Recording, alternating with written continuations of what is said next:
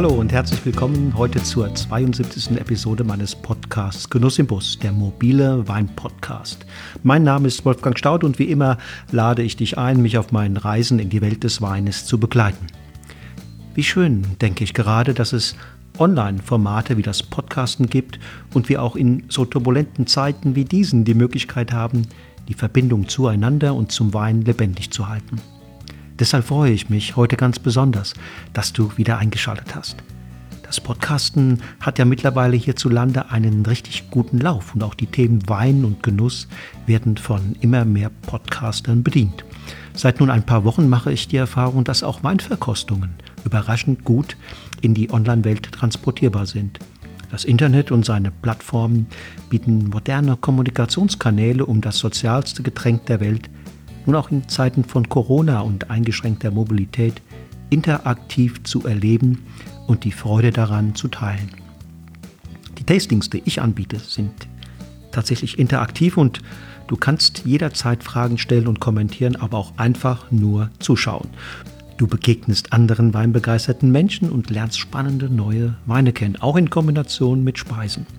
Du brauchst dafür weder ein Auto noch ein Hotel, sondern kannst dir es zu Hause so richtig gemütlich machen. Wenn du ein Ticket buchst, schicke ich dir die Weine fürs Tasting zu und du kannst entscheiden, ob du alleine oder lieber zusammen mit Freunden oder deiner Familie teilnehmen möchtest. Das Ticket gilt nämlich für jeweils ein Endgerät. Möchtest du so eine Weinverkostung mit Freunden erleben, die sich an unterschiedlichen Orten befinden, geht das natürlich auch. Ich versende die Weinpakete an so viele Orte, wie ihr möchtet. Dieses Format nenne ich übrigens Online Weinparty. Es ist ein individualisierbares Format, das heißt Thema, Termin, Dauer und auch die Weinauswahl können mit mir persönlich abgestimmt werden. Überleg doch mal, ob das nicht auch etwas für dich oder ein Geschenk für gute Freunde sein kann. Interessant ist das Format ganz sicher auch für Teams, Kanzleien und Unternehmen. So, nun aber zur heutigen Podcast-Episode und meinem Interviewgast Chris Ehrlich von der Weinmanufaktur Drei Zeilen. Dafür habe ich meine Tour durch Franken fortgesetzt und ein weiteres Mal in Rödelsee Station gemacht. Das, was im Jahre 2007 tatsächlich einmal mit drei Rebzeilen seinen Anfang nahm und dem Betrieb dann auch seinen Namen gab, hat sich im Laufe der Jahre weiterentwickelt. Qualitativ auf ein beachtlich hohes Niveau und auch hinsichtlich der Betriebsgröße. Mittlerweile bewirtschaftet Chris zusammen mit seiner Frau Alexandra immerhin bereits 3,8 Hektar und damit haben die beiden die absolute Obergrenze dessen erreicht, was im Nebenerwerb noch machbar ist. Sein Handwerk verfeinerte der gelernte Weinküfer Chris Ehrlich unter anderem beim Biopionier Gerhard Roth in Wiesenbronn und in Südtirol bei Hans Terzer in der Kellerei St. Michael Eppern und beim Grafen Enzenberg im Kaltener Weingut Manningor, wo er nicht nur mit der Biodynamie in Kontakt kam, sondern auch seine große Liebe zu den aromatischen Rebsorten entdeckte. Und Christian Ehrlichs Weine? Spannend, keine Frage. Im Tonneau ausgebaut, mit natürlichen Hefen vergoren, langes Hefelager, kaum Schwefel, insgesamt wenig, wenig Eingriffe. Sie bekommen viel Ruhe und Zeit. Das macht die Weine unverfälscht und einzigartig. Mitunter auch eigenwillig. Definitiv kein, kein Mainstream. Ein extrem spannendes Sortiment. Gerade so wie ihr Macher. Also, los geht's.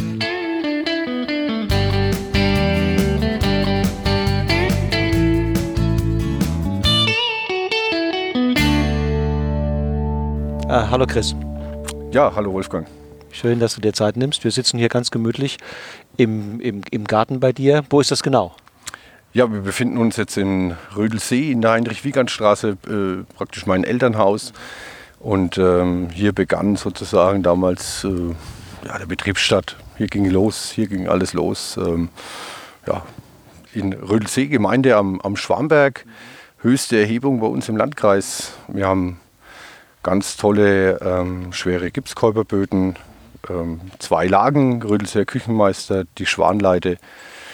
Schwanleite eher die etwas kühlere Lage, der Küchenmeister ja bekannt, ähm, dass er immer sehr gute Silvaner, Rieslinge und andere Rebsorten hervorbringt. Ähm, klimatisch finde find ich uns ganz gut gelegen. Wir haben irgendwie den Schwarmberg im Rücken.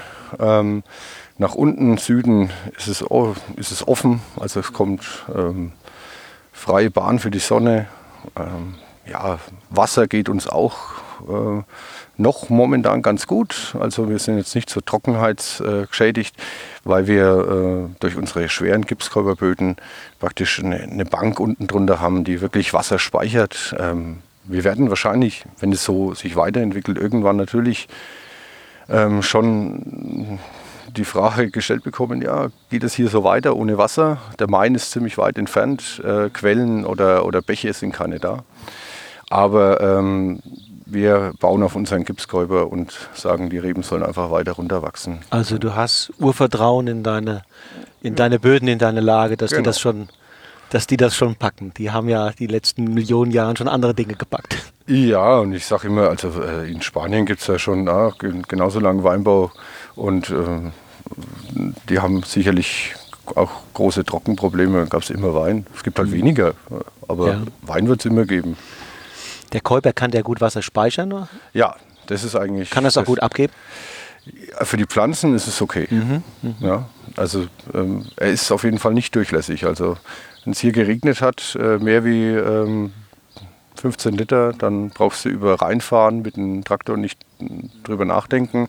Und äh, einen Vorteil hat es, wenn du recht kleinwüchsig bist, dann gehst du rein und hast du irgendwie 20 Zentimeter mehr drauf nach einer Zeile. Also so anhaftender Boden.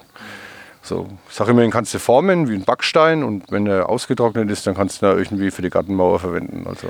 Und was ist die Qualität dieses Bodens für eure Weine? Also was genau gibt ganz, er ihm? Wir haben eine ganz Ihnen? feine Mineralik in unseren Weinen und äh, so eine Salzigkeit. Und das, das ist einfach die Mineralität des, des Käupers, ähm, weil der so vielschichtig ist. Also wenn man sich das, das Bodenprofil mal anschaut von dem, von dem Käuper, da, da ist was los. Ja.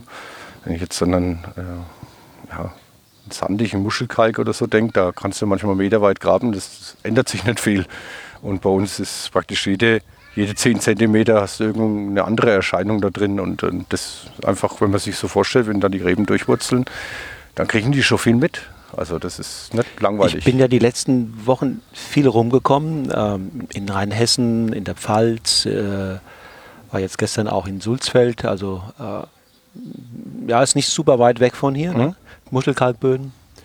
Und ich muss sagen, ich habe das schon sehr oft gehört, deswegen will ich jetzt nochmal nachfragen. Von sehr, sehr vielen dieser Menschen gehört, mhm. dieser Winzer gehört, äh, dass ihre Böden dem Wein Mineralität geben mhm. Und dass man das in einer, einer, auch in einer leichten Salzigkeit im, im, im finalen im finalen Trinkmoment ja. äh, vor allem spürt, schmeckt, äh, empfinden kann.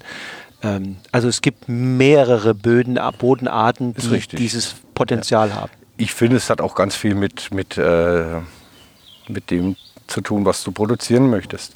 Wenn du viel äh, Menge produzieren möchtest, dann hast du ja, äh, du kriegst das Gleiche aus dem Boden raus, aber es ist, verteilt sich nur anders.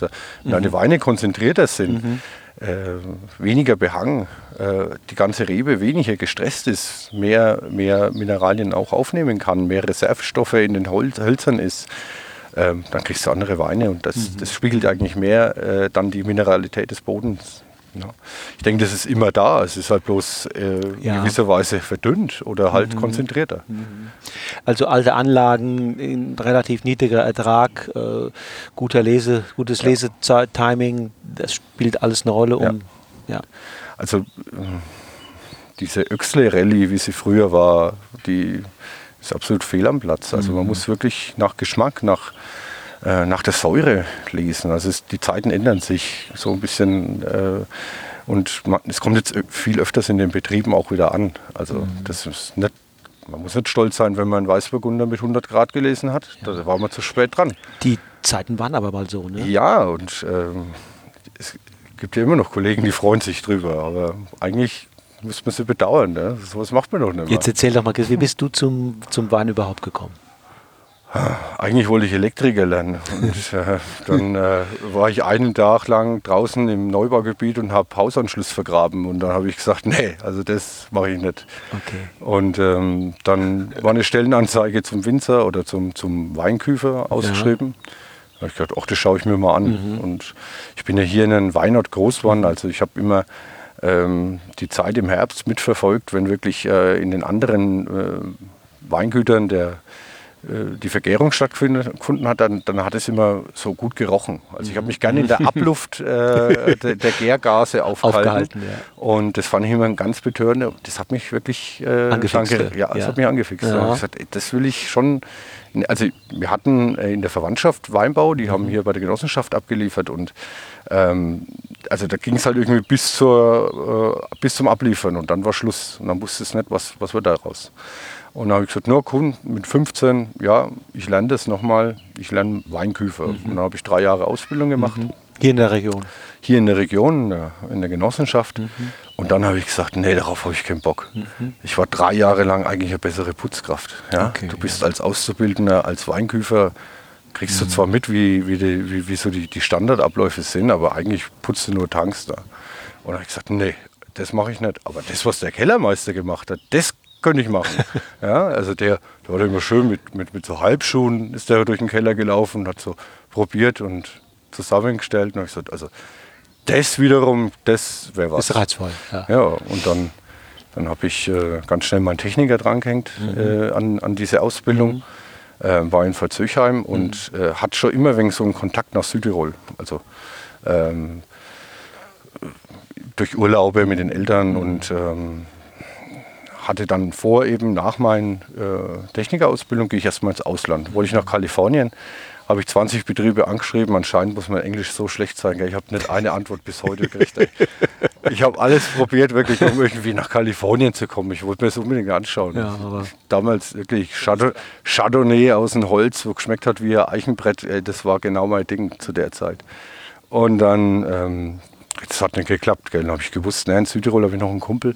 Äh, der hat jetzt mittlerweile äh, ein eigenes Weingut äh, in Südfrankreich, in Thomas Teibert, der ist auch ganz so ein Weltenbummler. Ähm, und den habe ich ja angerufen und gesagt, ey Mensch Thomas, ich muss hier irgendwie mal raus aus Franken, ich brauche was. Und dann hat er gesagt, dann kommst du zum Grafen, zu, äh, zum Manikor. Und äh, ah, ja. Mhm.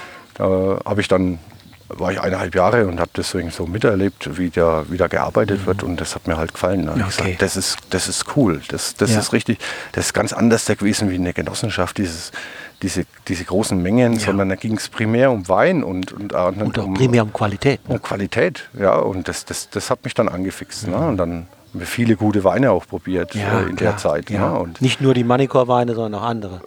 Genau, ja, ja. Also ja. wir haben es uns eigentlich echt gut gehen lassen in der Zeit und äh, haben da viel probiert und da bin ich auch mit diesem Weinvirus erst infiziert worden. Hat er damals schon Biodünn? Da hat er das erste Jahr in der Umstellung. Okay, okay. Da habe ich viel mitgekriegt. Ja, also das, ja, das hat mir gerade gut gefallen. Und dann ähm, Tiere hat er auch, oder? Also wie ich dort war noch nicht, noch aber nicht. jetzt, jetzt, hat er, er glaube ich, alles Mögliche. Ja, Also Schafe Und, und, und Kühe und mm, alles Mögliche. Mm. Also richtig. Ähm, und da habe ich gesagt, wenn ich mal sowas privat mache, dann, also so biodynamisch, mhm. das ist schon genau mhm. das, was ich eigentlich möchte. Ne? Mhm. Und ähm, ja, habe ich noch mal kurz äh, bei Interlan mal reingespitzt in der mhm. Kellerei, habe da ja. geschaut, wie das funktioniert und dann bin beim ich wieder... Hans Terzer? Äh, beim, ja, beim Terzes Hans, ja, genau, ja. Und ähm, dann bin ich wieder hier nach Franken gekommen und habe erstmal äh, versucht, einen Betrieb auf, auf biologische Wirtschaftungsweise umzustellen. Da bin ich mit dem Seniorchef nicht so gut zurechtgekommen, mhm. das, das ist immer ein wenig angeeckt. Und danach war ich äh, hier in Franken bei zwei Betrieben noch ähm, insgesamt fünf Jahre beschäftigt, im Keller draußen, mhm. auch bei einem großen Bio-Winzer hier, mhm. äh, wo ich nochmal viel, viel gelernt habe. Da habe ich angefangen ähm, mit meinen drei Zeilen. Und zwar ist da mein Vater der hat einen, einen Geschäftspartner, mhm. der ist eigentlich Trans im Transportgewerbe tätig gewesen. Mhm.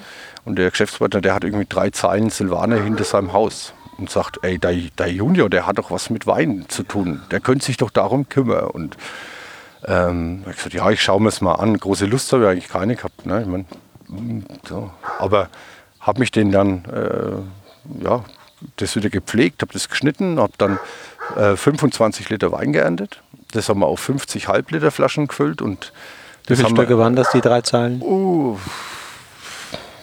35, 40 Stück. Okay, ja. Also nicht viel. Nee, nee. Äh, und, und haben das dann so im Freundeskreis äh, mehr oder weniger getrunken, auch mit ein paar Gastronomen und dann ähm, haben wir schon gesagt, ja, es ist schon schön, wenn man so einen eigenen Wein hat. Und dann, dann habe ich äh, 2007 eben die ersten Trauben, Biotrauben von Kollegen zugekauft und die erste Fläche hier in Rödelsee gepachtet. Mhm. Und äh, dann haben wir mit 2000 Halbliter Flaschen, das hat man ganz am Anfang eben so gemacht, weil wir gesagt haben, wir wollen es ein bisschen ziehen in die Länge, sonst haben wir nicht so viel. Äh, stand man dann 2007 mit der ersten Ernte hier auf der Straße, weiß ich noch, jetzt ist abgefüllt, äh, mhm. okay, gut, jetzt kann der Verkauf starten. Und ähm, ja, mittlerweile sind wir ein bisschen größer geworden. Mhm. Also, wie viel habt ihr jetzt? Also momentan bewirtschaften wir 3,8 okay. Hektar. Und das sind wie viele Flaschen? 20.000 oder 15.000? Ja, 20.000. 20.000. Ja, mhm. genau. Mhm. Also ähm, es ist ja immer noch ein Nebenerwerbsbetrieb. Mhm, wir mhm. ähm, haben, sind nicht kein Vollerwerb. Wir gehen, ich gehe arbeiten, meine Frau geht arbeiten. Aber nicht, nicht 100 Prozent, oder? Äh, nicht 100 Prozent. Ja. Nee, ja. Ich habe zwei halbe äh, Tage in der Woche, wo mhm. ich eben meinen Weinbau betreiben kann, Samstag mhm. und eben die Abende. Und ähm, ja. Und wenn so. nur der Mann ist, springen die Freunde ein. Genau, also meine Freunde darf ich, äh, die muss ich über alles loben. Ich habe echt tolle Freunde. Also cool, die ja. machen viel mit und helfen mir immer und äh, ohne die wäre es auch nicht so weit gekommen bisher. Also echt Hut ab. Ja. Klasse. Und dann hattest du schon, als du dann losgelegt hast, schon durch die Manico-Erfahrungen und durch die anderen Erfahrungen ein präzises Bild, wie es werden könnte? Genau. Ich kann mich noch mal an den ersten Zettel erinnern, das war DIN A4-Seite, war draufgestanden, von Anfang an hochwertig. Das war mein erster Satz. Mhm. Ja. Und äh, Bio muss sein. Ja. ja. Wir haben uns dann eben die Frage gestellt, wenn wir jetzt doch einen neuen Betrieb gründet, egal in welcher landwirtschaftlichen Sparte das sein sollte, soll es doch Bio sein, ist doch einfach nur logisch. Alles andere wäre ja, alles andere wäre Quatsch. Anachronismus. Warum, ja. Genau. Warum soll ich jetzt mit Kunstdünger anfangen? Also fanden wir äh, biodynamisch war halt damals nicht, noch nicht drin. Wir nähern uns gerade auch erst an, weil einfach sagen, das musst du wirklich leben. Ja? Also äh, du kannst nicht sagen, ich bin jetzt biodynamischer Betrieb und kaufe mir jetzt Präparate irgendwo zu und dann spritze ich sie. Das hat mit Biodynamie nichts zu tun. Du musst es leben. Ansonsten havarierst du oder bist nicht glaubwürdig. Und das ist gerade bei unserem Namen auch ne? ehrlich. Ich möchte eigentlich ein ehrliches Produkt erzeugen und ja. nicht irgendwie meinen Kunden was vorspielen. Ja, ja.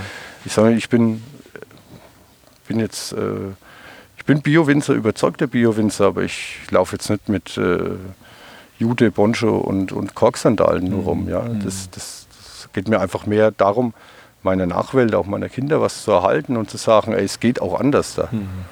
Und das funktioniert ja. Mhm. Ich bin der beste Beweis. Ich habe keine Winzerausbildung, bewirtschaft mittlerweile 3,8 Hektar und fahre genauso schöne Trauben nach Hause wie meine konventionellen Kollegen. Und mhm habe jetzt auch schon, bin der Beweis sozusagen, auch einer, der jetzt nicht unbedingt 30 mhm. Jahre Weinbauerfahrung und einen Vater und einen Opa hat, der irgendwie äh, sich da auskennt, äh, einen vernünftigen Wein aus seiner mhm. Träube zu erzeugen. Und dann sage ich, Mensch, so der jungen Winzer jetzt, die irgendwie auf mich zukommen und fragen, wie ist denn das mit dem Bio? Da sage ich sofort, stelle um. Mhm. Komm, mhm. trau dich, mhm. mach das mit. Das ist nicht schwer. Und vor ein paar Jahren, vor sechs Jahren, bin ich hier der, der Vorstand worden vom Weinbauverein hier im Ort in Rödelsee. Und äh, so meine Zukunftsvision war, ein Dorf wird Öko. Ja. Dann haben die, die, dich haben die gewählt. Da sind die Klappen runtergefallen. Ja, das, genau, mich haben sie gewählt. ja, ja, also keinen dümmeren gefunden haben wahrscheinlich. Ja. Nein, nein, aber das ist ja auch andererseits ein, Zeichen. Ne? Ein Zeichen ja. auch von Offenheit ein Stück weit. Ja, und das, wir sind hier, ein, ein, äh, wir haben eine gute Konstellation hier in Rödelsee. Es sind einfach äh, viele junge Winzer, die alle ungefähr in einem Alter sind und alle ungefähr gleich denken. Also das, das, das Potenzial haben wir hier. Wir kriegen jetzt ein ein, ein wunderschönes neues Terror F äh, stellen wir hier hin. Mhm. Äh, das wird toll. Also mhm. bin was, was, klasse. Erzähl was. Terror F sind die magischen Orte des Frankenweins. Also das mhm. sind so mhm. äh, ähm, Ortschaft, also wo so Skulpturen und Aussichten sind, die besonders sind. Mhm. Immer in den Weinorten eben in ganz Franken verteilt. Gibt es, glaube ich, wie viel gibt es insgesamt? Ich glaube 20 Stück. Mhm. Ja. Und Rödelsee ist eins der letzten, das jetzt entsteht und es wird auch wunderschön. Also mhm. ist halt modern gehalten. Ja. Und ich finde es aber gut, weil jetzt hier in Rödelsee auch die letzten Jahre ein bisschen so ein Umbruch war. Mhm. Also mhm. von der alten Generation, die ihren Job super gemacht mhm. haben, weg zu den neuen und mhm. die stehen jetzt in den Stadtlöchern und das ist vielversprechend. Also, äh Was ist der Weintyp, der Weinstil, der dir vorschwebt? Was soll der Wein zeigen, was soll er kommunizieren, ähm, wenn du mit mir nachher Fläche trinkst? Also, was mir immer viele nachsagen, ich schmecke schon immer. Ich, also meine Handschrift muss unheimlich gut zu, zu, zu, zu probieren sein. Also okay. es okay. soll sich durchziehen. Okay. Ich, ich, muss sagen, ich bin da schon in der Hinsicht ein bisschen betriebsblind. Also ich, mir schmeckt, äh, ja, mir, ich sage immer, ich produziere Wein, der mir schmeckt. Wenn er euch auch schmeckt, soll es mir recht sein. Ich produziere absolut nicht nach Mainstream oder was gerade hip ist oder in ist oder äh, sonstiges produziert. Trockene ähm, Frankenweine, ähm, die eigentlich die Traube im Glas widerspiegeln. Ohne, ohne äh, Einsatz von, von irgendwie Reinzuchthäfen oder, oder, oder ähm, Enzyme, die das Ganze verstärken, sondern wirklich nur Traube ins Glas. Wir setzen auf Spontangärung, das machen wir von Anfang an. Ja. Und ähm, ich finde, das sind charakterstarke Weine auch. Ne? Also das sind Was sagen deine Freunde? Wo, wo, woran erkennen sie deine Handschrift? Das muss ja an irgendwas festmachbar sein. Ja, vielleicht. Hm. Ja, die Kühle. Ja, das ist für einen Winzer immer schwer beschreibbar. Ja? Also ich finde, äh, beschreibe deine eigene Handschrift, ist das Schwerste, was du einen Winzer fragen kannst. Ja? Es ist halt so, wie es ist. Ähm, es ist vielleicht schon, äh, also wir, was wir, was wir machen, wir nehmen diesen Öko-Gedanken aus dem, aus dem Weinberg strikt mit in den Keller. Und äh, das heißt, wir, äh, wir klären vor durch natürliche Sedimentation, wir setzen da äh, keine Beschleuniger und sonstiges ein, sondern wir geben einfach unseren Weinen Zeit. Mhm. Und dann äh, haben wir ja verschiedene Linien, äh, drei Stück insgesamt im Betrieb und äh, bei unseren Basics, die, die blaue Linie, ähm, sind 50 Prozent circa im Holzfass vergoren und 50 Prozent im Edelstahl. Mhm. Und das Ganze kommt dann vor der Abfüllung wieder zusammen. Mhm. Und so lange bleiben sie auf der vollen Hefe liegen. Also auch mhm. kein Schnickschnack mit Filtration und so. Okay. Pfütze machen wir nicht. Mhm. Und äh, es ist schon ein Stück weit naturbelassener Wein. Mhm. Und, äh, aber durch die zwei ähm, Ausbaustilistiken, die ich habe, einmal Edelstahl und einmal ähm, das Holz. Holzfass, äh, kommen ja zwei ähm, verschiedene Weine im Endeffekt wieder zusammen ja. zu einem. Ja. ja. Und das ist äh, was, was es unheimlich schwer macht, vielleicht auch so das äh, zu beschreiben, ja, mhm. weil es ist einmal das Holz, das auf jeden Fall äh, bei uns immer 500 oder was? 500er, 300er. Ja. Wir haben auch Barrix äh, für die Rotweine hauptsächlich mhm. oder mal für eine kleine Weißweinpartie, mhm. aber ähm, hauptsächlich 500er Fässer. Bei der Platinlinie sind es dann eben 100% Holzausbau ähm, und, und dann äh, Lagerung bis zu eineinhalb Jahre auf der vollen Hefe, bevor wir sie abfüllen. Dann wieder ein halbes Jahr Flaschenlagerung, bis sie in den Verkauf kommen. Also ähm, wir sagen jetzt nicht, weil jetzt ein Wein aus ist, wir müssen nicht schnell abfüllen, dass der wieder da ist, sondern äh, der Wein wird abgefüllt, wenn er einfach soweit ist, abgefüllt was, zu werden. Was ist denn das für ein Gefühl, wenn du im Grunde genommen zwei ganz verschiedene Weine hast? Ne? Mhm. Den einen aus dem Holz, den anderen aus dem Edelstahl. Und ja. dann führst du die zusammen und es entsteht ja was, wieder was Neues. Das ja. ist ja was Drittes, ne? Ja. Geschmacklich, stilistisch, äh, mundgefühlmäßig. Genau. Ähm, kommst du damit klar oder bist du dann manchmal auch, äh, fällst du in Depression oder wirst traurig, weil das ein oder andere jetzt nicht mehr da ist? Trauerst du irgendwas hinterher mal? Äh, manchmal möchte man sich von dem einen noch ein bisschen was aufheben, ne? aber das funktioniert nicht. Also, ähm, wir haben uns dementsprechend ein bisschen unsere Linie gestreckt. Wenn wir, wenn wir so was ganz Besonderes haben, wo wir sagen, das eignet sich gut, ähm, dann, dann äh, kreieren wir einmal pro Saison ein Cuvée am Schluss mhm. nochmal. Äh, Silvaner Sauvignon Weißburgunder meistens. Und es gibt uns eine Reserve. Der bleibt dann noch länger im Holz liegen. Da haben wir jetzt 17 Grad abgefüllt und ist jetzt gerade im Verkauf. Ne? Ähm, da bleibt dann was übrig. Aber manchmal hast du schon so einen geilen Sauvignon oder so und dann denkst du, oh Mensch, ey, davon jetzt nochmal 200 Liter aufheben. Aber ähm, das geben einfach die Mengen nicht her. Also wir, wir haben einen durchschnittlichen Betriebsertrag von ja, 40 Hektoliter pro Hektar. Mhm. Ähm, sehr wenig, ja. Das ist sehr wenig. Ja. Und äh, ja, Bemerkenswert fand ich, dass du auf meine Antwort, ähm, woran erkennt man das, was du da machst? Du hast eine eigene Handschrift. Ne? Ja. Sag mal, 80 bis knapp 100 Prozent der, deiner Kollegen, die ich frage, mhm. die antworten immer äh, mein Weinberg. Ja? Ja, also, was macht der Weinberg? Der soll, äh, die, die versuchen also tendenziell das Thema persönliche Handschrift oder die Autorenschaft zunächst ein bisschen zu leugnen ne? mhm. und zu sagen, das ist der Weinberg, der sich da wiederfinden soll.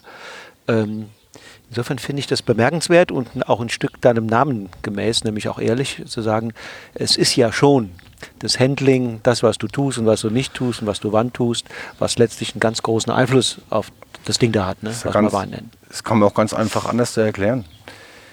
Früher war das tatsächlich äh, stark ausschlaggebend, in welchem Zustand deine Trauben waren bei der Lese. Mhm. Und äh, ganz klar äh, ist es anders betrieben worden, auch mit Spritzmitteln, Pflanzenschutzmitteln und so weiter. Heutzutage ist es keine Kunst mehr, gesunde Trauben zu erzeugen. Das ist keine Kunst mehr. Mhm. Ja? Gibt es Spritzmittel, weiß nicht, wie sie heißen, mhm. setze nicht ein, Universalis oder irgendwas, gell? Äh, wirken 14 Tage von innen nach außen wie so ein Antibiotikum, super geil. Und du siehst öfters mal solche Fuhren, du, du, begleitest ja als Winzer in deiner Flur in Rödelsee praktisch fast jeden Weinberg, weil du, du fährst vorbei, du schaust ihn an, mhm. du siehst, was macht der Kollege. Mhm. Und da siehst du wunderschöne Trauben und denkst, oh, die hätte ich auch gern. Mhm. Ne? Also mhm. da steht so ein geiler alter äh, Traminer oder Silvaner oder ja. irgendwas. Ne? Und da sagst du, Mensch, die hätte ich auch gern. Und dann fahren diese Trauben an dir vorbei. Ja. Und du denkst, oh, und die machen es wieder hier. Ja. ja. Im Keller. Im Keller. Ja. Weil äh, das, das hat für mich schon einen großen Einfluss drauf, wie, wie, wie du, wie du ab, ab Traube dann damit umgehst. Ich meine, das Grundmaterial muss stimmen, aber ähm, grundsätzlich änderst du schon oder bestimmst schon viel von deinen Wein äh, im Keller noch, weiter, wie du es angehst. Ich, ich bin auch keiner, der jetzt irgendwie anfängt, Trockeneis zu kaufen und drauf zu schaufeln oder irgendwas. Ich, ich habe mal gelernt von einem ganz alten Kellermeister, man braucht irgendwie drei Sachen, um einen guten Wein zu machen. Das ist äh, gesunde Trauben, äh, ein Wasserschlauch und der Böscht. Und diesem Motto bin ich getreu. Also das ist, äh,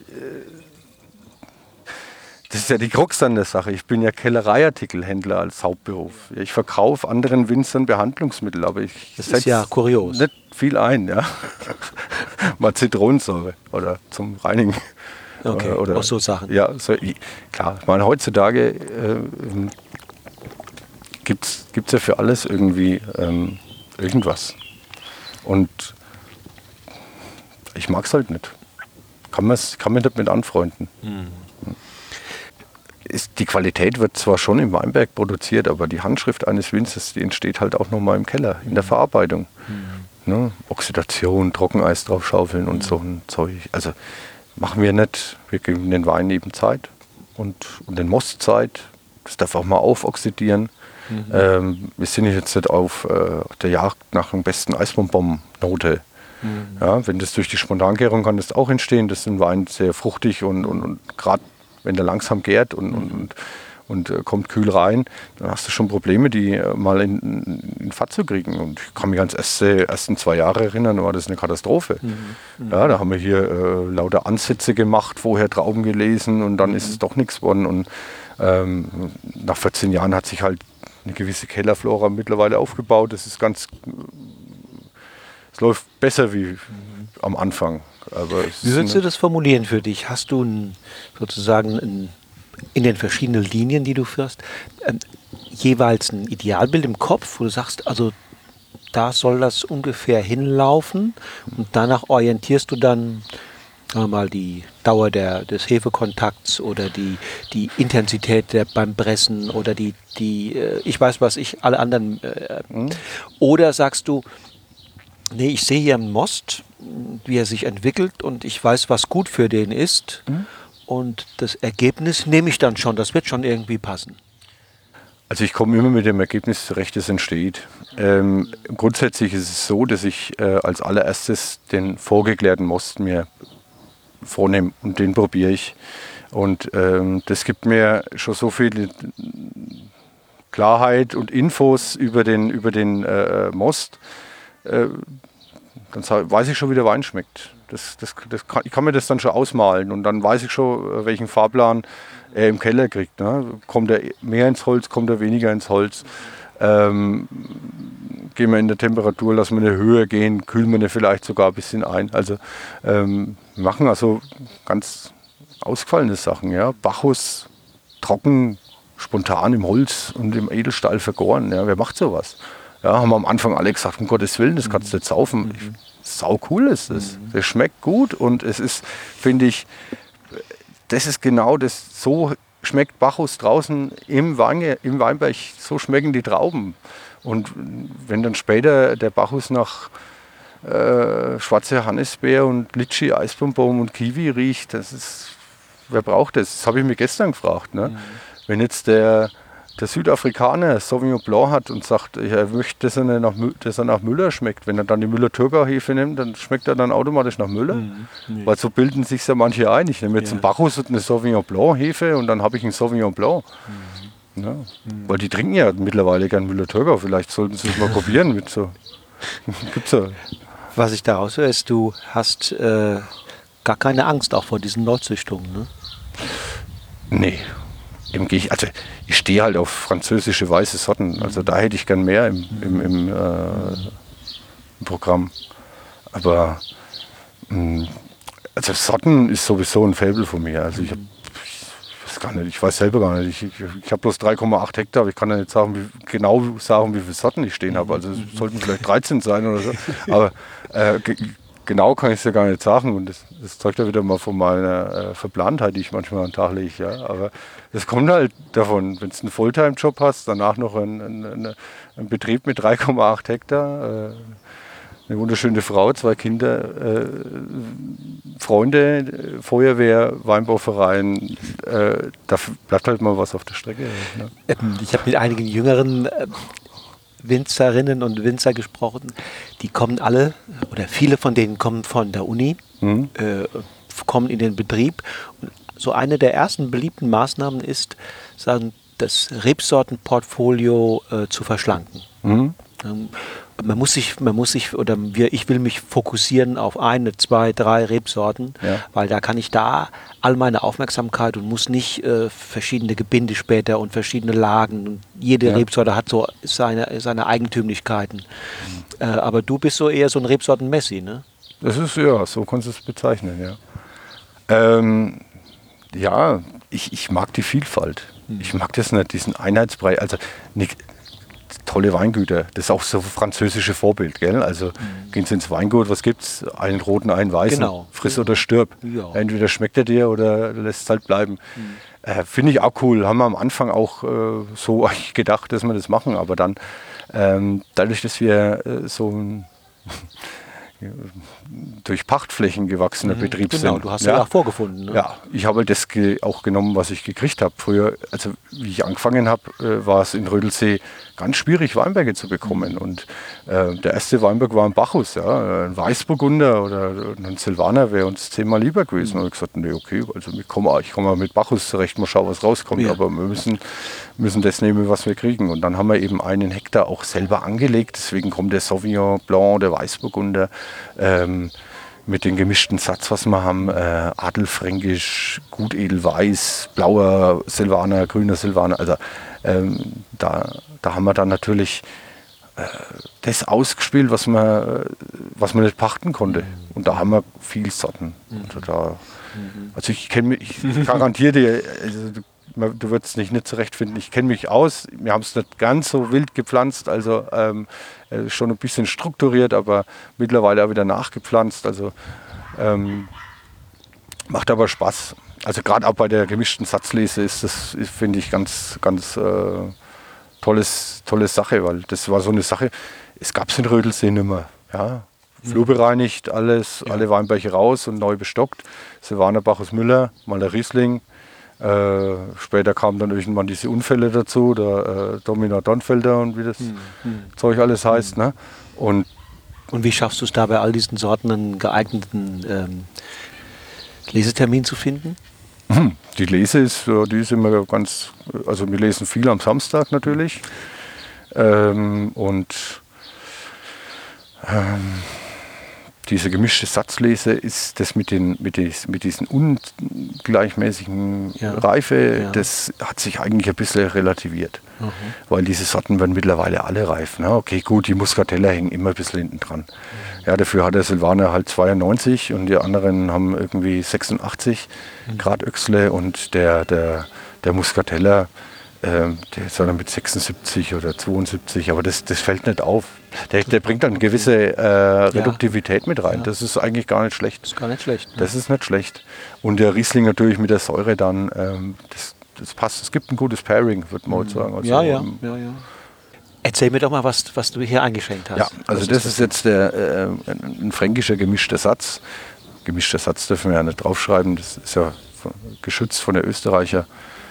Ähm, haben wir eben 2009 gepflanzt und das ist jetzt ähm, Weißburgunder, Grauer Burgunder, Riesling, Muskatsilvaner, grüner Silvaner, blauer Silvaner, gelber, goldener Muscatella, Adelfränkisch, gut edelweiß, gut edelrot. Ja, das dürfte so ziemlich gewesen also, sein. Chapeau, alles ja, drin. Alles drin, all in. ja. Und das halt als Trauben natürlich, ne? also nicht irgendwie in den Keller zusammengekehrt, mhm. sondern mhm. äh, als Trauben an einen Tag gelesen. Mhm 50 Prozent dann im äh, gebrauchten Tonneaufässern, die mindestens schon dreimal belegt sind, vergoren und 50 Prozent im Edelstahl. Und ähm, die kommen dann so im April, kommen die dann zusammen, einen Tag vor oder zwei Tage vor der Abfüllung, werden die zusammengepumpt und werden dann abgefüllt. Fertig. So lange klären sie sich auch von selbst und dann werden sie einmal filtriert.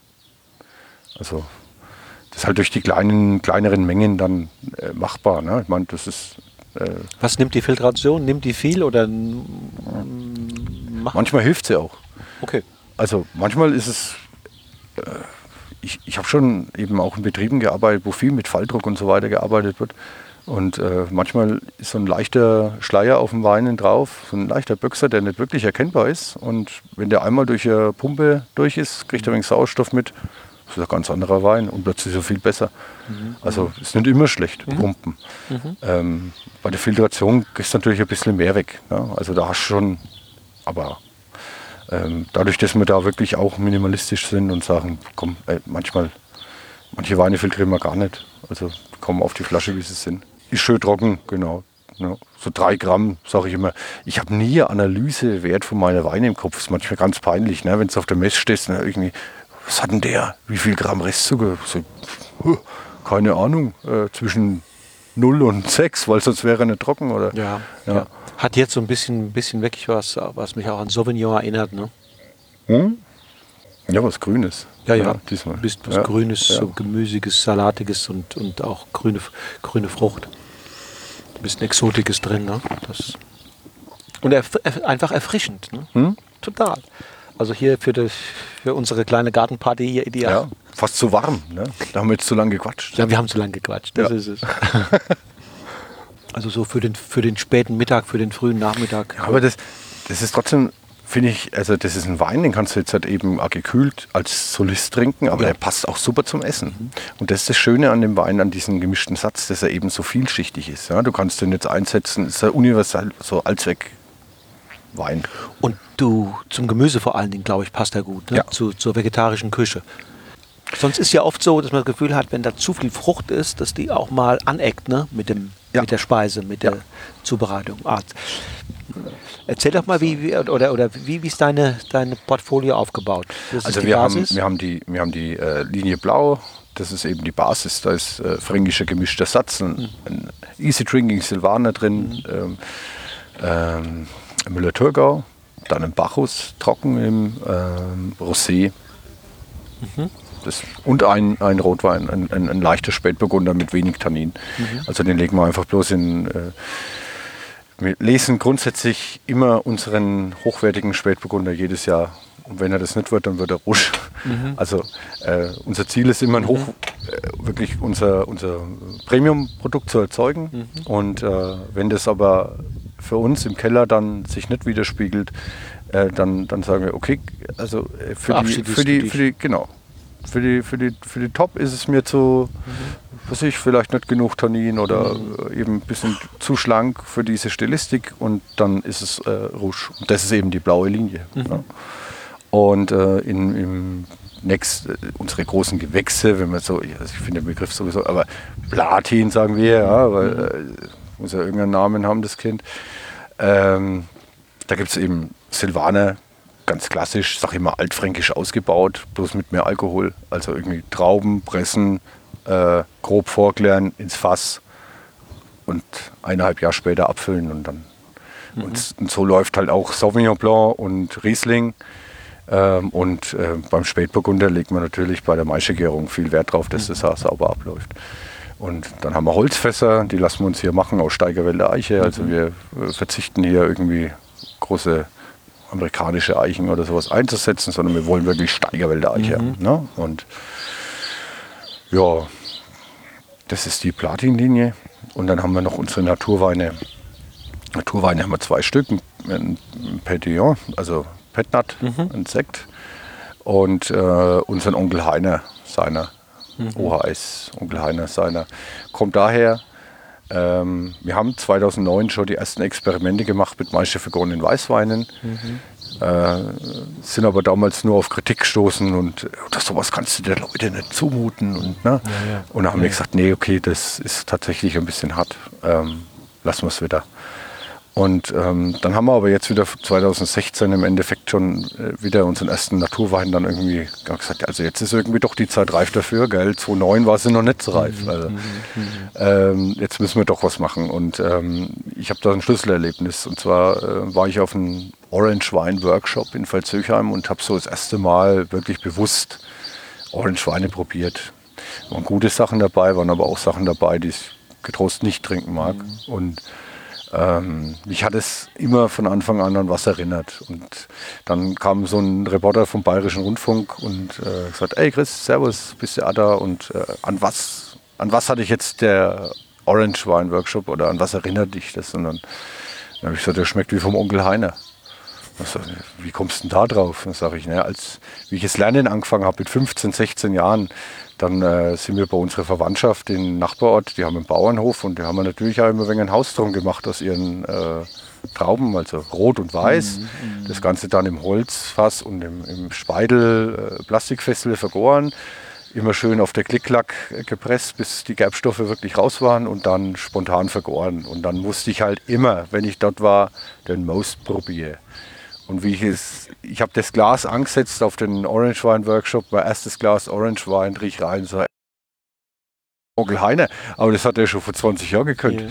Ne, also es, es, war für mich so ein Ding. Und jetzt haben wir eben auch noch einen, einen Weinberg vom Onkel Heiner okay. äh, übernommen, also auch wieder ein Familienweinberg. Und da haben wir gesagt, nee, also der schreit ja sozusagen äh, danach, nach dem OHS, ein Onkel, OHS. Onkel Heiner seiner. Ja, okay. genau. Ja, und der ist natürlich jetzt auch stolz, ne? Den gibt es noch, den Onkel. Ja, klar. Ja, ja. Cool. Also nee, äh, den Onkel, der damals die Weine produziert, gibt's den gibt es nicht mehr. Aber wie das so in der Reihenfolge war, er heißt auch Heiner. Okay. Ne? Jetzt war der Henry, jetzt ist der Heiner weg, jetzt ist er der Heiner. Also okay. Also so ist ja immer die Hierarchie bei den Heiners. Wenn du jetzt nicht deine eigenen Weine im Glas hast, was trinkst du dann gerne? Ich trinke tatsächlich immer noch gern ähm, so Sauvignon von der Loire, mhm. ja, Sancerre-Geschichten, mhm. das ist schon das schon, was mich, oder natürlich auch äh, im Burgund. Mhm. Für mich gibt es Rotwein eigentlich nur, ich sage immer, ich hätte gern ein hochwertiges Cuvée zum Beispiel aus Cabernet Franc mhm. und, okay. Ach, Loire. und X. Ja. Loire ähnlich. Loire ähnlich, ja. Das, das, das hängt mir schon raus, weil ich das, mhm. das, das finde ich echt schon, schon richtig interessant. Und ansonsten zählt für mich nur Spätburgunder mhm. in der Richtung. Ne? Mhm. Und dann trinke ich natürlich auch hauptsächlich dann, wenn ich trinke, Spätburgunder, Spätburgunder. Mhm. Ja. Und bei den Weißen auch Chenin von Loire und, und, und ja, ja, was man so ins Glas kriegt halt. Also auch natürlich probiert man was, die Kollegen machen so, aber eigentlich nicht, nicht fränkisch, sondern ich, mhm. schon Österreich trinke ich auch gerne mal was, ne? Steiermark, mhm. Sauvignon. Mhm. Ich mag es nicht so parfümiert. Also wenn die so, so diese Alltags Sauvignon Blanc oder so, äh, kannst du mich ja. mitjagen. Das ja. ist nicht so mein, ja. mein Thema. Ähm, So wie der Wein jetzt da. Das ist jetzt ein, ein, äh, unser Sauvignon Blanc. Eben, Der hier? ja, der nennt sich bei uns Blanc, weil am Anfang hatten wir noch keinen Sauvignon Blanc. Und da hat man aber schon von der Stilistik her mit so einem Wein angefangen. Eben ein Weißwein auch aus dem Holzfass, wie der Silvaner. Ähm, und liegt dann eben mindestens ein Jahr im Holz, bevor er dann gefüllt wird. Wenn du jetzt nach vorne guckst, reizt es dich nicht, sagen, da demnächst wenn da oder dort nochmal ein paar Parzellen zur Verfügung stehen, dann noch ein bisschen Also wir haben uns jetzt, wir haben uns letztes Jahr jetzt nochmal, oder dieses Jahr eigentlich, seit diesem Jahr haben wir, haben wir nochmal äh, dazu genommen und ähm, im Nebenerwerb ist jetzt die Grenze erreicht. Also 3,8 Hektar ist kein Spaß mehr. Das ist wirklich, äh, du kommst heim und bist am Schaffen. Und ähm, wir haben gesagt, wir machen mal drei Hektar jetzt, also wir geben eine Fläche wieder zurück. Äh, das Müller-Thurgau, äh, das ist irgendwie nicht unsere Rebsorte. Also das wird nicht bei uns gekauft. Warum soll ich, ich habe es probiert über vier Jahre. Es ist ein super Wein, kein Thema, aber es ist einfach nicht irgendwie gefragt. Und der ist auch außerhalb, der ist in den Profen drüben. Ähm, kostet mich viel Zeit, allein schon von, vom Pendeln. Und den gibt man zurück. Dann wird natürlich auch wieder ein wenig Platz für eine Rödelseeanlage. Aber ich möchte dann schon in Rödelsee sein, wo ich dann sagen kann, ich kriege das abends geregelt. Äh, wenn du dir vorstellst, ich, hab, ich, ich arbeite normal bis 17 Uhr. Ähm, komme heim, sag kurz der Kids Hallo und der Frau, dann äh, gehe ich in die Maschinenhalle, hole meinen Schlepper, äh, hole meine Spritze, wenn ich Pflanzenschutz mache und dann bin ich bis nachts um halb eins, eins unterwegs. Und am nächsten Früh um, um, um 7 Uhr stehe ich wieder auf der Matte und, und schließe den Laden auf äh, in meinem Hauptberuf. Und das kann ich jetzt noch, aber äh, das muss irgendwie strukturiert werden. Ne? Und das machen wir eben gerade ne? durch diese ähm, ich habe mein Lager in der Nachbarortschaft, ich habe meinen Keller in der Nachbarortschaft, ich habe meinen Weinverkauf zu Hause, ich habe meine Maschinenhalle beim Kumpel hier im Ort. Ähm, du, wenn du draußen Weinberg stehst und einen Vorschlaghammer suchst, du wirst verrückt. Ja? Und am Schluss suchst du alle vier Stellen ab und dann stellst du fest, ich habe einen Bus liegen. Da kannst du dann noch mehr an Hintern beißen. Und da geht ja viel Zeit äh, verloren, wo du sagst, das, das, kann ich einfach sinnvoller nutzen. Und ähm, deswegen haben wir die ganze Zeit jetzt auch immer schon ein so nach einem Basement gesucht, nach einem Haus, nach, ein, nach einer zentrale Anlaufstelle und ähm, haben jetzt tatsächlich ja vor, vor eineinhalb Jahren ein Haus gekauft und da sind wir jetzt gerade halt am, am, am, Umbauen. Ja. Also es ist ja eigentlich eine Bruchbude, ja. 100 Jahre alt, äh, marodes Dach, als Abrissgebäude ausgeschrieben gewesen. Äh, wir haben jetzt schon 70 Tonnen Schutt da rausgefahren, machen gerade neue Böden da rein. Jetzt kommt Corona, gell. Also es passt alles super in die Zeit gerade rein. Ja. Aber, aber äh, äh, du kannst gar nicht glauben, wie ich mich freue. Ich habe jetzt seit Freitag einen Boden, wo ich von vorne bis hinten 160 Quadratmeter mit dem Hubwagen fahren kann. Das hatte ich 14 Jahre nicht. Das ist total geil. Das, das sind für mich die Highlights. Ja. Ja. Und ich sage, ich könnte jetzt schon anfangen, da drin Wein auszubauen. Ich habe einen Boden, ich habe einen Ablauf, ich habe Wasser, ich habe Strom. Ja, mehr braucht es nicht. Bürste. Die Bürste die fehlt Bürste noch. Die Bürste ja. fehlt noch und mein Fässer muss ich rein. Ja. Und dann kann es eigentlich schon losgehen. Ich dachte, ein bisschen Musik noch für zwischendurch. Ja, genau. Ja, Musiker, ja, im Keller. Normalerweise ist es so, ich habe meinen Keller momentan in, in den Profen drüben und da habe ich viele Freunde und normal ist immer im, nach der Weinlese jeden Donnerstagabend ist Kellerabend. Bin ich jeden Donnerstagabend im Keller, mache meine Arbeit. Und es hat sich so eingebürgert, dass da am Anfang zwei Mann irgendwie permanent dabei waren und am Schluss irgendwie sind es jetzt fünf, sechs Personen immer. Das Ganze haben wir Kellerkabarett getauft. Ne? Ich unterhalte dann, die schauen mir bei der Arbeit zu, wir probieren ein wenig Wein zusammen, sind alle weinaffin. Also das, äh, das, das vermisse ich jetzt schon, wenn ich hier in Rödelsee meinen Keller habe. Ja. Aber ich sage immer, der Radweg nach Iphofen, der endet halt oder beginnt halt auch bei uns da draußen.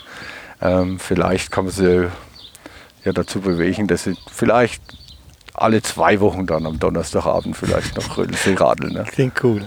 Ja. Wie ist denn die Stimmung insgesamt in, in der Region unter den, unter den Winzern? Herrscht, herrscht da mehr Zukunftshoffnung oder mehr so eine Zukunftsskepsis? Hm. Meinst du das jetzt generell oder in Bezug ja, auf die Krise? Ja, du ja so ein bisschen auch, du, du bist zwar einerseits dabei, hast mhm. ja eben selbst gesagt, du, dich haben sie hier sogar hier zum, zum Vorsitzenden gemacht. Auf der anderen Seite guckst du aber jetzt nicht so auf die Dinge, wie das einer tut, der da äh, seit Jahrzehnten mit der Familie groß geworden ist. Ja. Ne? Ähm, also ich sage mal so, es wird sich auf jeden Fall die nächste Zeit noch viel ändern in, der, in Bezug auf äh, Betriebe. Sicherlich schwierig ist es, wenn du auf äh, also Bustouristen und so weiter gesetzt hast oder Hackerwirtschaft äh, Sachen. Äh, du musst schon am Ball bleiben, dass du da und also fürs fränkische Gebiet sehe ich da ähm, noch keine, keine größeren Probleme auf uns zukommen. Äh, weil jetzt auch viele junge Nachkommen, die sich auskennen mit äh, Social Media und das Ganze und wissen, wie man ihren Wein vermarktet. Also das, aber, und das sage ich schon länger, wir haben in Rödelsee Stand 2020 noch keine einzige Brachfläche. Mhm. Also es wird alles bewirtschaftet, was wirklich Weinbaufläche ist. Und das wird sich ändern weil es gibt genug Genossenschaftsbetriebe, also kleine Winzer, die einfach zwei Parzellen, eine Parzelle haben, wo die Jungen überhaupt kein Interesse mehr haben, die Weinbergarbeit zu machen und die sind jetzt irgendwas um die 75 und die hören natürlich irgendwann auf. Und ähm, in dem Fall gibt es da demnächst viel Weinbergsfläche und die ganzen Weingüter außenrum können das nicht auffangen. Ne? Man wird, also ich wäre doof, wenn ich mir einen Weinberg kaufen würde. Wenn ich jetzt sagen würde, ich kaufe jetzt Weinberg. Ja, warum? Es gibt demnächst bestimmt 20 Weinberge, die Filetstücke rauspicken. Ne? Das, ist, das wird, es wird kommen. Das mhm. ist so. Also da brauchen wir uns auch keine Augenwischerei oder so. Stellt man sich da im Moment schon drauf ein? Also gibt es da präventive Überlegungen oder sagt man, okay, das lässt man kommen?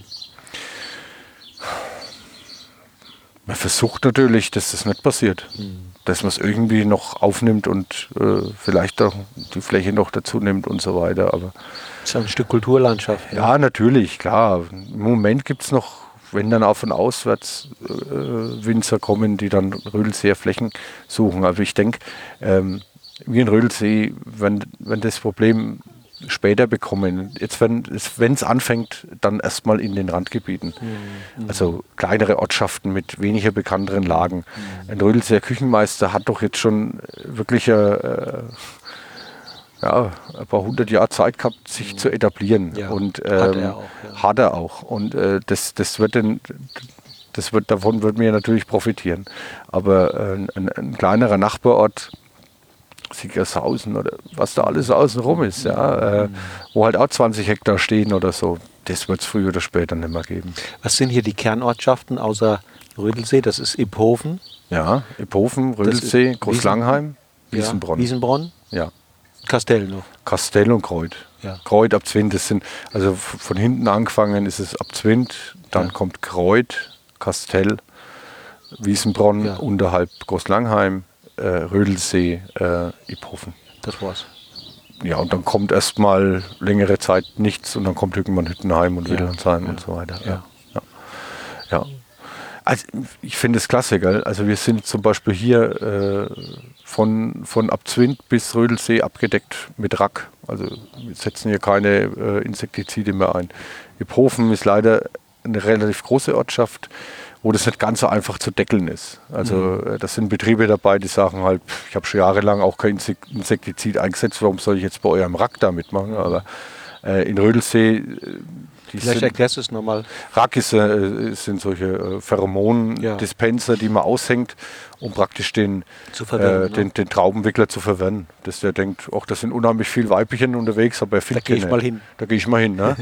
Und ähm, ich habe versucht, ich, ich stichel da gern, ich habe versucht, da mal Höfer Nachbarn irgendwie äh, dazu zu bringen, mitzumachen, weil ich gesagt habe, naja gut, wenn sie den Rödelsee keine mehr finden, dann müssen sie ja nach Iphofen, gell? Also, weil ja. von weiter hinten brauchen sie auch nicht fliegen, da ist ja auch nichts, ne? Aber es hat nicht, es hat nicht gefruchtet. Vielleicht fruchtet es ja irgendwann, äh, ich meine, irgendwann kommt es vielleicht so, dass, dass wirklich da drüben extreme Schäden sind, dann überlegen sie sich schon, ich meine, es wird ja immer bloß weitergetrieben. Ne? Also das Problem ist ja nicht, die, die Falter sind ja da. Wenn, wenn wir mal zurückgucken, wie das in anderen Regionen war, denn Rheinhessen hat ja zum Beispiel sehr geholfen, diese, diese Gruppe da Message in a Bottle. Ne? Ja. Das hat ja Anfang des Jahrtausends mm, ersten Mal auch intern so ein äh, zusammenschweißendes Gemeinschaftsgefühl gegeben und hat auch nach außen hin ausgestrahlt, hat die Region so ein bisschen mehr Jugend Antlitz gegeben mhm. und hat aber dann auch in, in der Folge viele junge Winzer, die dann in deren Windschatten sich entwickeln konnten, ja. sodass wir heute in, in, in Rheinhessen eine ungeheuer lebendige Szene haben. Äh, ja. Äh, konventionell, bio, biodünn, ähm, äh, also auch qualitativ sehr ja. hochwertig. Wie ist, das, wie ist das hier in, in Franken? In Franken gibt es das auch. Ne? Also ähm, da bin ich ein bisschen so im. Also es gibt Vereinigungen, ganz klar, irgendwie Frank und Frei, äh, die sich den Müller-Thurgau als äh, auf die Fahne geschrieben haben und ähm, fränkisches Gewächs, da sind ein paar Winzer drin und äh, fränkische Öko-Winzer, da sind die ganzen Öko-Winzer irgendwie drin vertreten. Ähm, und in, in, jungen Kreisen gibt es eine, eine, Gemeinschaft, die nennt sich Ethos nennt, mhm. äh, die halt für nachhaltigen Weinbau sind. Und ähm, da war ich auch ganz am Anfang mal mit dabei gesessen in dieser Runde und habe mir das mit angehört. Aber ähm, bevor da, wie das Ganze noch ausgearbeitet worden ist, das hat sich für mich nicht stimmig angehört. Weil äh, wenn du da als Ökobetrieb drin sitzt, dann wird darüber diskutiert, wie man am besten ein Ökobetrieb ist, aber im Endeffekt keiner ist. Mhm. Also ähm, ich habe immer gesagt, Mensch Leute, lasst euch zertifizieren, geht zum, zu irgendeinem Verband, dann erfüllt ihr alle Richtlinien, die ihr jetzt irgendwie da auferlegt habt. Dann ist die Sache klar. Dann ist die Sache doch klar.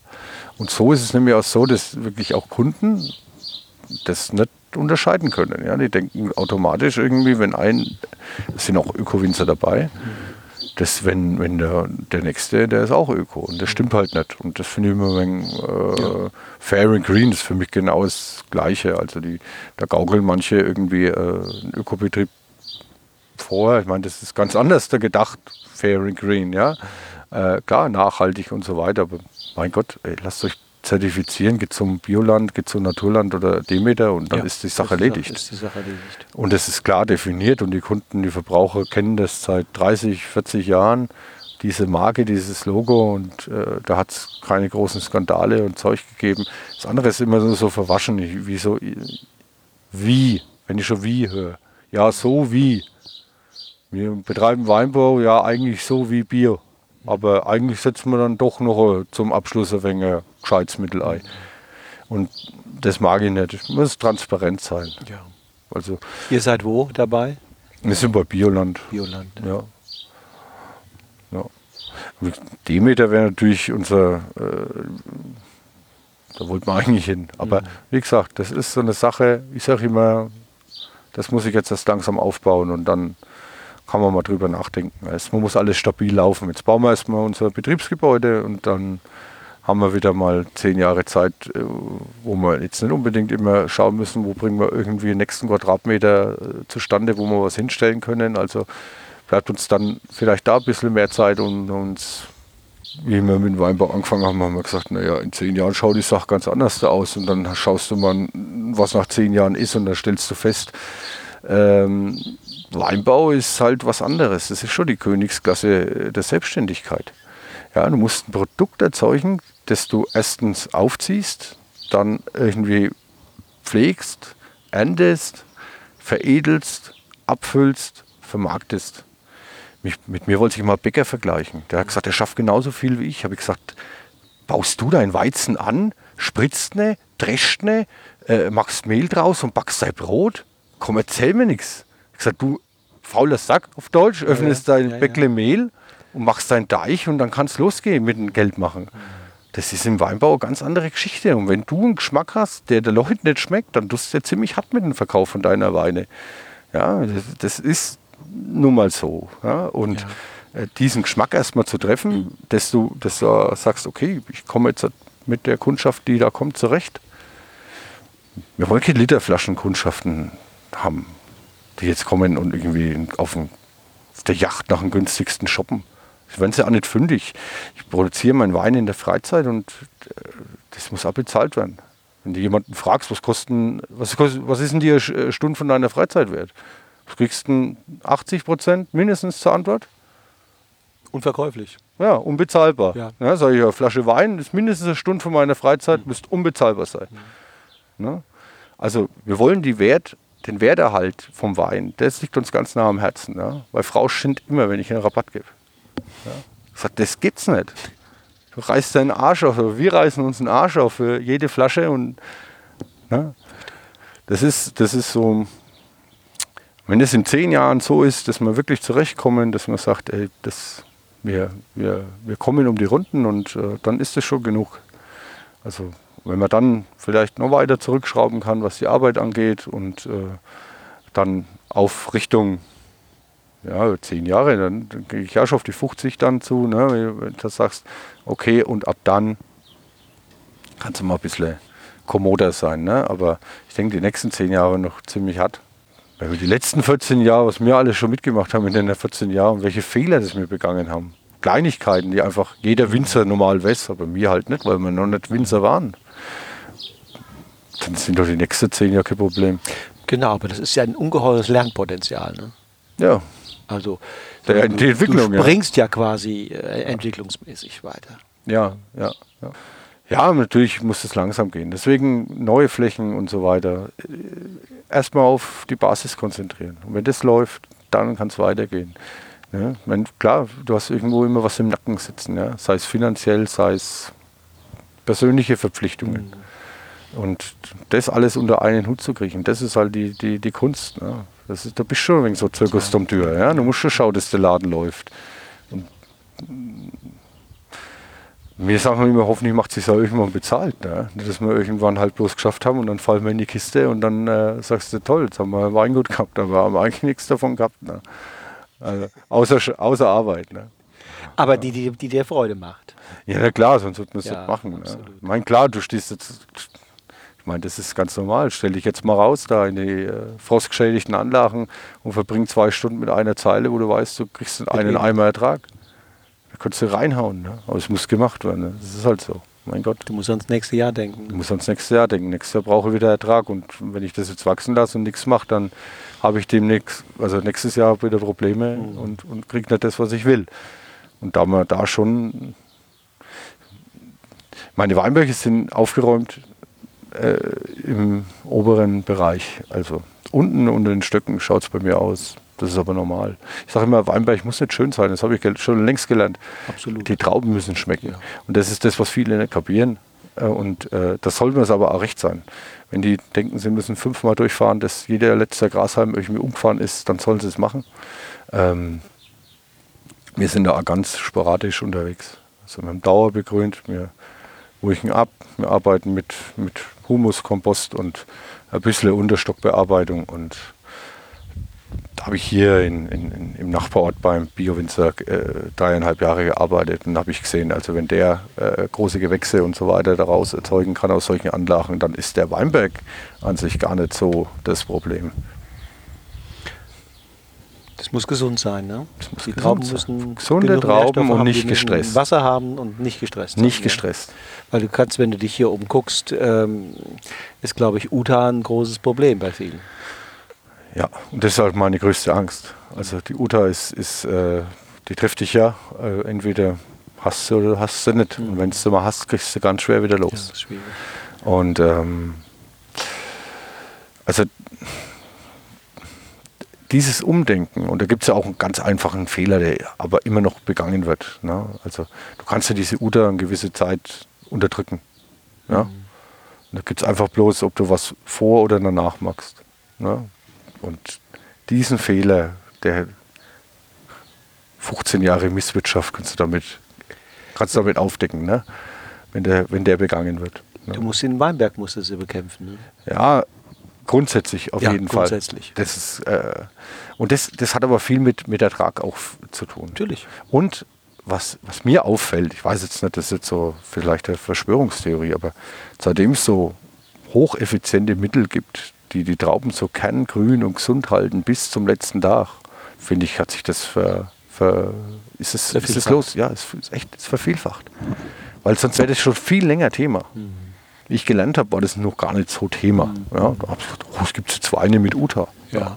Anfang 2000 ging das los. Ja, genau. Anfang 2000 wurden die ersten Versuche dann mit Vitamin C und Zeug gemacht.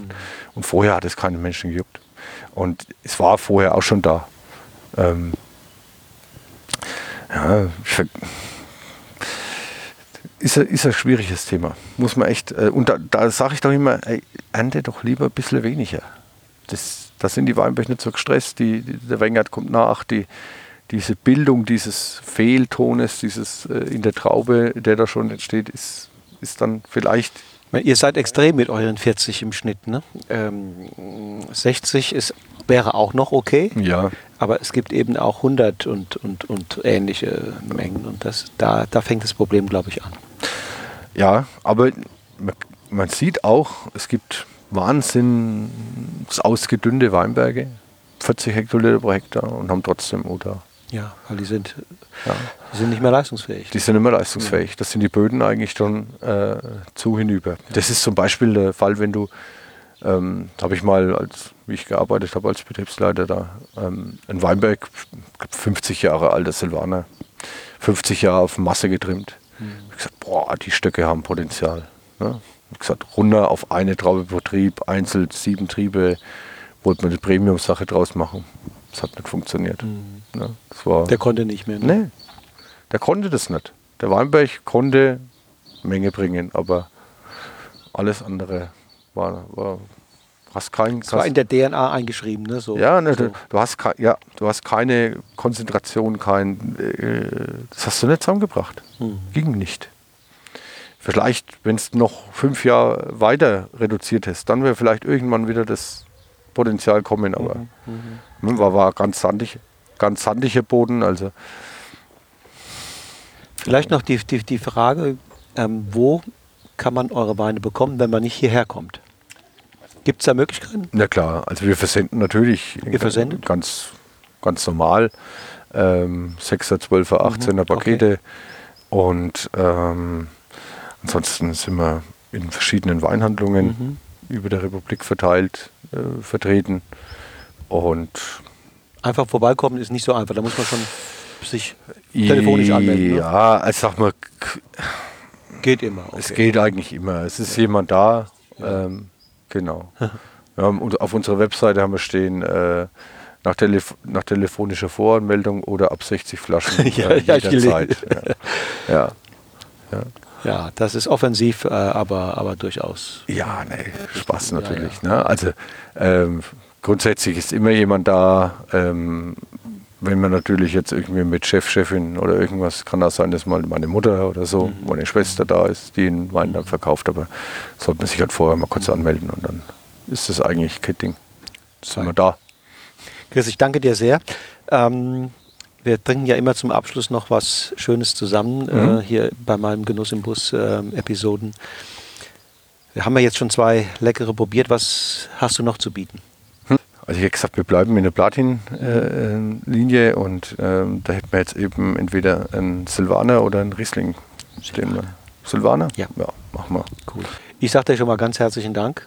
Ja, sehr für gerne. Die, für die Runde gefreut. hier. Ja, sehr angenehm. Sehr angenehm hier mit dir in deinem Garten. Ja. So, ihr Lieben, das war das Interview mit dem Garagenwinzer Chris Ehrlich von der Weinmanufaktur Drei Zeilen in Rödelsee. Wir haben im Anschluss noch ein bisschen weiter verkostet und dabei sind mir drei Weine ganz besonders aufgefallen. Das zunächst in der blauen Linie der fränkische Satz. Wenn es einfach unkompliziert und lecker sein soll, dann ist dieser Wein eine ganz vorzügliche, eine extrem heitere Wahl. Hochinteressant ist die gesamte Platinlinie. Der Blanc genannte Sauvignon Blanc gefällt durch seine kraftvolle und zugleich ungemein lebhafte und erfrischende Art, ganz ohne jene laute Vordergründigkeit, die Vertreter dieser Sorte nicht selten auszeichnet. Noch ein bisschen besser, weil tiefer und eindringlicher hat mir der Silvaner vom Rödelseer Küchenmeister gefallen. Und noch ein kleines bisschen komplexer und anspruchsvoller präsentiert sich die weiße Reserve genannte Cuvée. Außergewöhnlich gut kommt auch der Riesling Dachschaden daher. Er ist Teil eines Crowdfunding-Projektes, mit dem der Dachschaden des kürzlich gekauften Hauses finanziert werden soll. Wer will, kann sich an dem Projekt beteiligen. Mit dem Kauf einer Flasche wird ein Quadratmeter Dachfläche finanziert. Somit wird man quasi Teil der Weinmanufaktur drei Zeilen. Wie ihr zu den entsprechenden Infos kommt, verlinke ich in den Show Notes zu dieser Episode. In genau einer Woche dann habe ich den Ökolandwirt Stefan Krämer aus Auernhofen am Mikrofon. Sein Hauptgeschäft ist die Landwirtschaft. 75 Hektar bewirtschaftet er zusammen mit seiner Frau Simone biologisch. Getreide, diverse Gemüse und Feldfrüchte. Doch seine Leidenschaft gilt dem Wein. Das spürt man vor allem, wenn man mit ihm verkostet. Seine eigenen Weine, genauso aber auch Weine anderer Winzer, die er schätzt. Aber auch im Interview, das ich vor einigen Wochen mit ihm geführt habe, kann er seine Leidenschaft für den Wein nicht verbergen. Also, schalte wieder ein, wenn am 27. November die nächste Episode von Genuss im Bus an den Start geht. Bis dahin, mach's gut und lass es dir schmecken. Tschüss und auf Wiedersehen.